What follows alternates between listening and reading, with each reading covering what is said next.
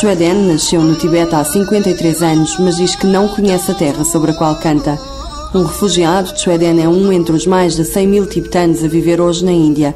Saiu do Tibete ao colo dos pais, num dos primeiros grupos que procuraram exílio na Índia e que acompanharam o Dalai Lama numa viagem que começou há 51 anos. Dharamsala, no Vale do Kangra, no norte da Índia, é hoje a casa de um governo que nenhum país no mundo reconhece o governo tibetano no exílio. Nós somos uma minoria no nosso país. Soang Rigzin é presidente do Congresso da Juventude Tibetana, uma organização não governamental sediada em Dharamsala, mas com milhares de apoiantes em todo o mundo. Com 38 anos, Soang nunca viu a terra a que chama o seu país. Parte da República Popular da China, a região autónoma do Tibete fica a este de Himachal Pradesh, o estado indiano onde fica Dharamsala. Mas a separar os dois locais está a Cordilheira dos Himalaias, uma fronteira que divide dois países, a Índia e a China. De um lado, em Dharamsala, venera-se o Dalai Lama. Do outro, em Lhasa, a capital tibetana, proíbe-se qualquer tipo de relação, por mais pequena que seja, com aquele que é o mais alto representante do budismo tibetano. A situação dentro do Tibete piora dia a dia, desde a ocupação chinesa em 1949 e a ocupação total em 1959. Estamos a falar de 51 a 61 anos. Desde a invasão chinesa, os tibetanos no Tibete têm sofrido enormemente. Dentro do Tibete, os tibetanos não têm direitos fundamentais básicos, não têm liberdade para praticar a sua própria religião e não podem sequer ter uma foto de sua santidade do Dalai Lama. Apenas por terem uma fotografia do Dalai Lama, podem ser presos de 6 até 10 anos.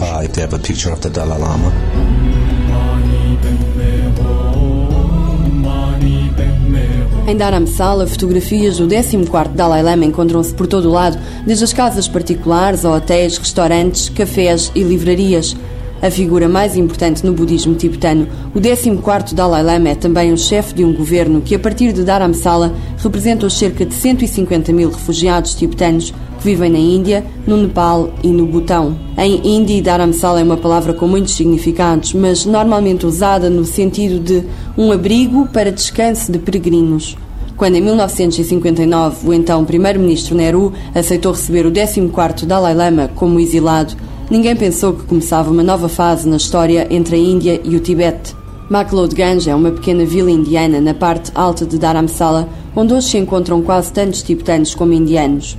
Sede do governo no exílio, continua a ser um local de peregrinos que chegam do Tibete e de milhares de turistas estrangeiros que procuram na Índia um pouco da cultura tibetana.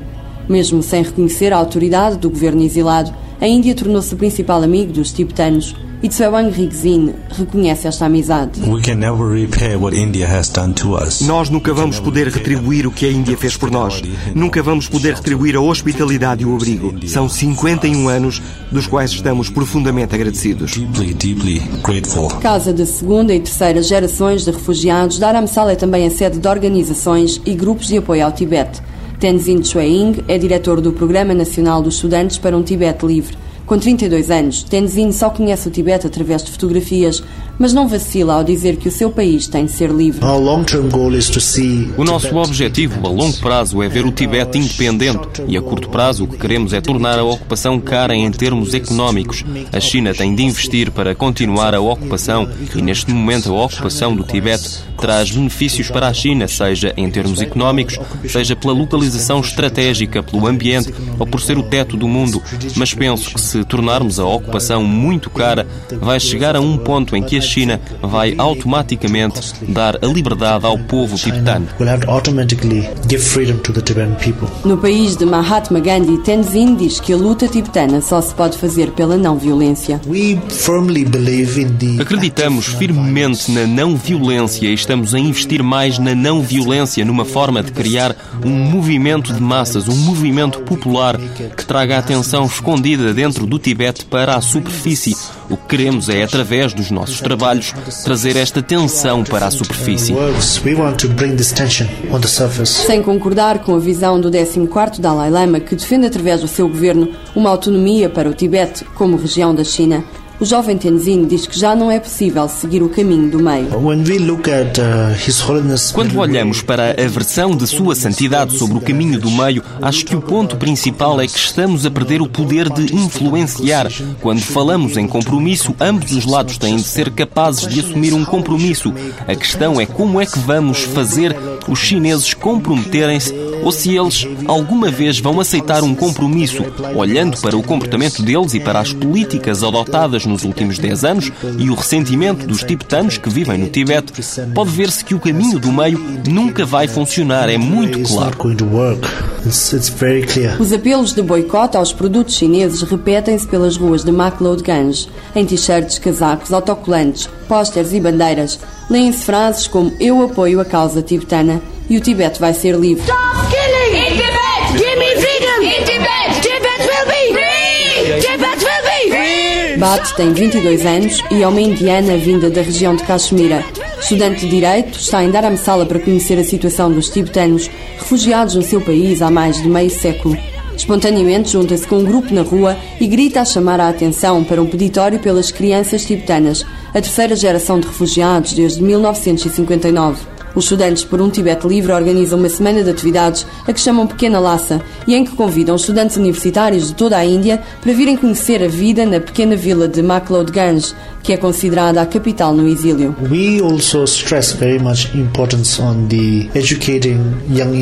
Nós damos muita importância à educação de jovens indianos sobre a verdadeira história do Tibete, porque a história tibetana não é ensinada nas escolas indianas, é uma responsabilidade nossa dizer aos jovens indianos que, mesmo atrás das montanhas dos Himalaias, está a decorrer esta ocupação, esta violação dos direitos humanos e esta injustiça.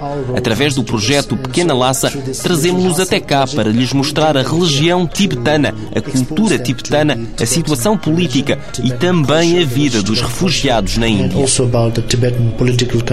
and also about the life of refugees in, in India.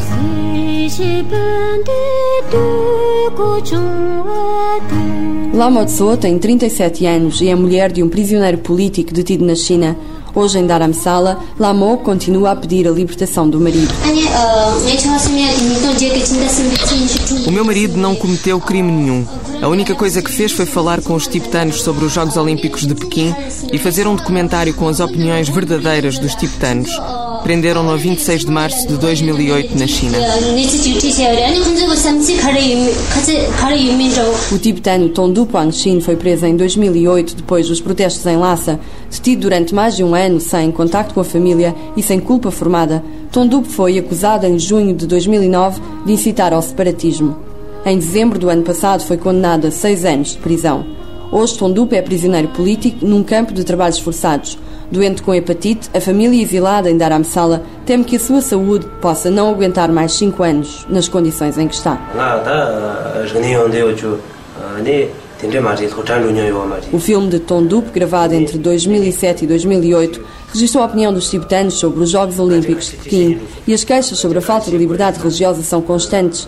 Consciente do perigo que corria ao gravar o filme, Tondup deixou a família na Índia os pais, a mulher e os quatro filhos vivem agora em Dharamsala.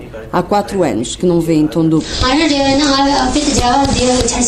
Quando vim para o exílio não tinha planos de ficar a viver aqui. Queria trazer os meus filhos até cá e levá-los a visitar alguns sítios da Índia. Naquela altura não sabia dos planos de Tondup de fazer o filme, nem do projeto que ele tinha. Quando penso nisso agora, acredito que Tondup nos enviou intencionalmente para a Índia porque sabia o que podia acontecer-lhe. Se ele fosse preso, a família dele também poderia ter problemas e ficávamos todos em risco. Por isso sei agora porque é que nos enviou para fora do Tibete.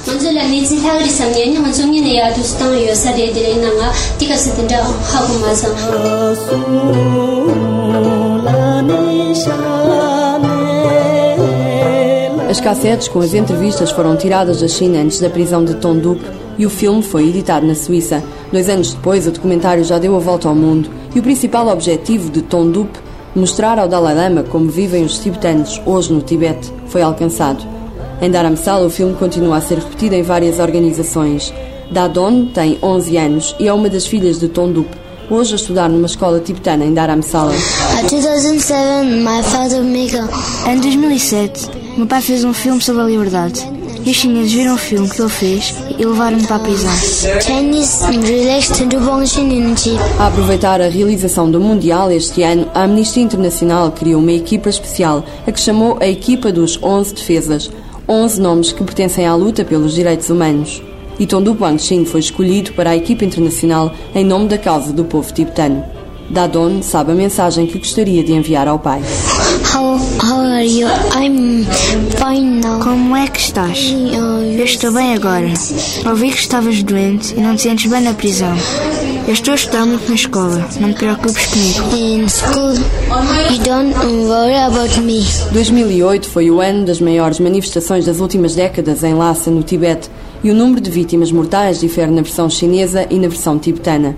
O que começou por ser uma manifestação de monges em Lhasa alastrou toda a região do Planalto tibetano, que ficou fechada ao turismo. O governo de Pequim culpa o Dalai Lama pelo início da revolta. Mas para os ativistas que vivem em Dharamsala, 2008 foi apenas o princípio de uma revolta que há muito estava para acontecer. Wang Rigzin, do Congresso da Juventude Tibetana, diz que Pequim o acusou de dirigir uma organização terrorista. O Congresso da Juventude Tibetana é a maior organização não governamental de tibetanos no exílio. Mas chamar ao Congresso da Juventude Tibetana terrorista, isso é propaganda feita pelo governo chinês. Nós sabemos que o têm feito ao longo dos anos, e sobretudo depois de 2008, quando aconteceu a revolta dentro do Tibete.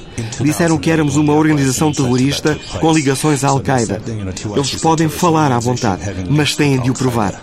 Podem ser capazes de enganar o povo chinês através da censura, mas não podem enganar o resto do mundo. They may be able to fool their own Chinese people by censorship, but they cannot fool the rest of the world. Março é o mês em que se comemora o aniversário da revolta tibetana e da fuga para o exílio do 14º Dalai Lama, quando tinha 24 anos. Este ano, a 6 de julho, Tenzin Gyatso, o 14º Dalai Lama, faz 75 anos. Karma Yeshe é diretor da rádio Voz do Tibete e pertence à segunda geração de refugiados tibetanos nascidos na Índia. Criada com fundos de organizações não governamentais norueguesas, a Rádio Voz do Tibete abriu em 1996 e emite desde 99 a partir de Dharamsala. A defender a voz dos que não têm voz, a rádio transmite em onda curta noticiários de 45 minutos, que são repetidos cinco vezes por dia mas as emissões são muitas vezes interceptadas pelo governo chinês.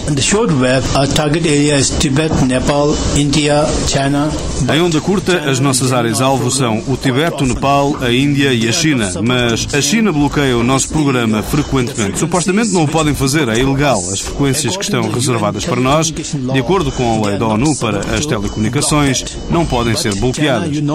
Mas a China assina todos os tratados não os cumprindo. Eles criam criam interferências com a nossa emissão ou põem um som de música de tambores chineses na mesma frequência em que estamos a emitir o programa. É por isso que a nossa emissão é congestionada na área de Lhasa e Shigatse. Nos sítios importantes bloqueiam o nosso programa e este é um grande desafio para nós.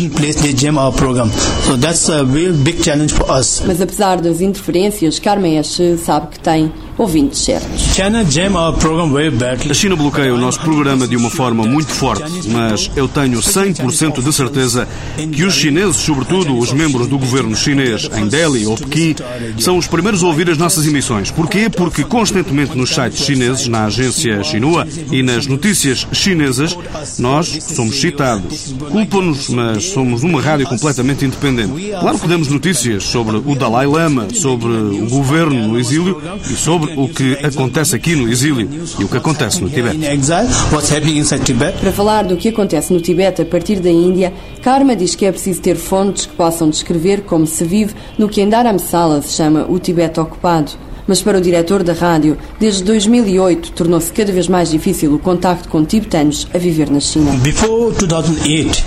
Antes de 2008 costumávamos telefonar para o Tibete e receber respostas de pessoas a viver lá. Por exemplo, recebíamos a notícia de que algumas pessoas tinham sido presas no Tibete, mas não podíamos dizer a notícia apenas assim. Precisávamos de confirmar para ter a certeza de que não estávamos a transmitir nada que não fosse verdade. E ligávamos para o Tibete. Mas desde 2008, ligar para o Tibete é difícil, porque os números de telefone telefone da Voz do Tibete são muito sensíveis, especialmente vindos de Dharamsala. A China sabe que essa pessoa está a receber um telefonema da Voz do Tibete e ele ou ela vai ter problemas por nossa causa. Por isso, não podemos telefonar. O que fazemos para confirmar as nossas notícias é pedir a tibetanos que vivam fora da Índia, no estrangeiro, para ligarem para o Tibete e através deles recebermos informação indireta. Tudo o que conseguimos é maioritariamente informação indireta. De outra forma, estaríamos a pôr o nosso povo em risco. So whatever we getting mostly indirect information. Otherwise we cannot put our people inside Tibet in. Desde 2008, a presença militar chinesa na região autónoma do Tibete mais do que duplicou. Para Pequim, o respeito e a admiração do povo tibetano pelo 14º Dalai Lama é o principal problema. Mas o diretor da rádio Voz do Tibete vê a questão de outra forma. Aqueles que estiveram nas manifestações são sobretudo pessoas com menos de 40 anos e mais de 16, nascidos depois de 1959. Sabem mais sobre o comunismo do que sobre o budismo e falam melhor chinês do que tibetano. No entanto, nos seus corações está a essência tibetana. A questão tibetana não vai morrer. Eles pensam que o Dalai Lama, no exílio, tem 75 anos e vai ter 80, vai ter 90 e vai morrer. E o assunto vai morrer também, mas a causa não vai morrer.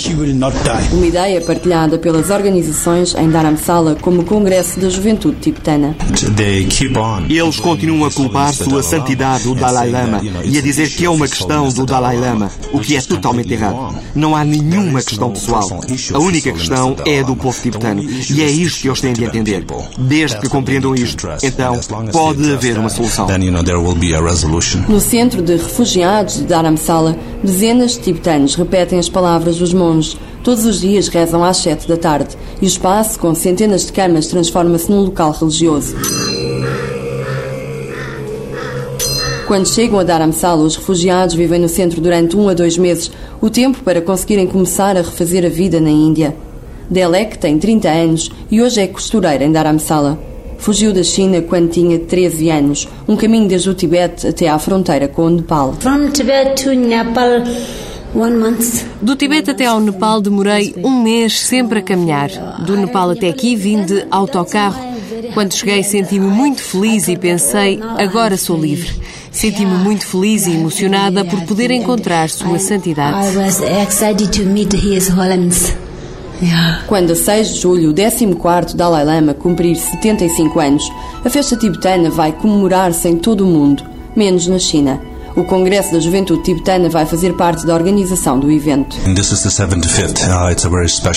Sendo o 75º aniversário de Sua Santidade, o Dalai Lama, vai ser muito especial. Tibetanos por todo o mundo vão celebrar a data, no dia 6 de julho. Não apenas aqui na Índia, mas em todo o mundo onde há tibetanos. Como uma organização, nós temos associações locais que vão organizar a comemoração do aniversário nas suas respectivas áreas. A viajar durante a maior parte do ano, o 14º Dalai Lama já deu a volta ao mundo. A China classifica-o como um lobo disfarçado de monge. Mas no resto do mundo, o carisma do líder religioso continua a mobilizar milhares todos os anos. Em Dharamsala, cada aparição pública é seguida por centenas de pessoas, muitas que viajam de outras comunidades de refugiados até ao norte da Índia apenas para ver sua santidade. A dúvida sobre o que pode acontecer no caso da morte do Dalai Lama é uma pergunta para a qual ninguém tem a resposta. O que existe agora com a sua liderança, a luta não violenta e tudo o resto que vem da sua liderança, existe apenas por causa dele. Quando morrer, vamos ter de esperar para ver o que vai acontecer. Sue Wang Rigzin diz que é preciso uma preparação prévia para essa hipótese. Uh, a situação vai mudar, de certeza, porque ele é o nosso líder e ninguém o pode pode substituir. Temos de nos preparar e temos de o fazer desde já. Temos de ter a certeza que, quando isso acontecer, estamos preparados. Para isso, temos de fortalecer o nosso sistema educativo, fortalecer o nosso Parlamento no exílio, fortalecer o nosso governo e a nossa comunidade. Se fizermos isto, então vamos estar mais bem preparados para quando esse dia chegar. De momento, estamos completamente dependentes de Sua Santidade e temos de fazer o nosso papel como tibetanos em todos os aspectos e não apenas na parte política. Para os jovens para um Tibete livre, a possibilidade da morte do Dalai Lama também é um tema que já começa a ser discutido. It is already a time to discuss Já chegou a altura de começarmos a discutir o que vai acontecer se o Dalai Lama morrer amanhã. Eu acho que vai haver uma perda temporária para o movimento tibetano, mas no geral o movimento vai continuar. E penso que agora que os tibetanos têm uma educação moderna, temos um governo eleito democraticamente, vai ser um passo atrás temporário. Historicamente, a história tibetana tem entre 4 mil a 5 mil anos e eu digo sempre que a instituição do Dalai Lama tem 500 anos. Sua Santidade diz sempre às pessoas que assumiram responsabilidades. Ele diz sempre que não pode fazer a luta sozinho, precisa de apoio das massas. Se estivermos unidos e assumirmos as nossas responsabilidades de uma forma honesta, acho que não vai haver problema. We perform our responsibility in an honest way, then I think there won't be much problem. Karmapa Lama é o líder religioso da seita Kagyu do budismo tibetano, também conhecida como a seita dos chapéus negros, por oposição à seita Gelugpa, à qual pertence o 14º Dalai Lama e que também é chamada da seita dos chapéus amarelos. Hoje, com 25 anos, Karmapa Lama fugiu da China quando tinha 14 anos, devido à falta de liberdade religiosa. Agora, em Dharamsala, Karmapa é visto como a segunda figura mais importante, mas a hipótese de se tornar o líder religioso em caso de morte do 14º Dalai Lama não parece muito provável para Tenzin Chuang. We are no more a theocratic government. Nós já não somos um governo teocrático e Sua Santidade não quer o poder. Somos um governo democrático e precisamos de uma pessoa eleita democraticamente pelo povo. É assim que nos devemos ver no futuro, nos próximos 5, 10, 15 ou 20 anos. Antes de 1959, éramos um governo teocrático, mas depois de 59, vimos os fracos resultados desse governo. A relevância dos mosteiros desceu muito e eu vejo muita gente jovem a assumir responsabilidade responsabilidades. Se noutros países com lutas eles podem continuar, porque não nós, sem o nosso líder religioso? Em Dharamsala, os tibetanos representam cerca de 10 mil pessoas, mas no sul da Índia, onde há muitas outras comunidades, os números são maiores. No Nepal vive a segunda maior comunidade de refugiados tibetanos. As montanhas dos Himalaias tornam quase impossível a passagem do Tibete para a Índia e quem foge entra quase sempre pelo Nepal, onde um centro junto à fronteira acolhe os refugiados. Mas desde o ano 2008, a fuga tornou-se mais difícil. Hoje há menos tibetanos a procurar o exílio porque desde 2008 as fronteiras estão completamente fechadas. Os chineses estão a vigiar a fronteira mais do que nunca e torna-se muito difícil para os tibetanos saírem do Tibete. Antes, anualmente, chegavam entre 30 a 40 mil refugiados que escapavam do Tibete para a Índia. Tibetans they escape from Tibet into India.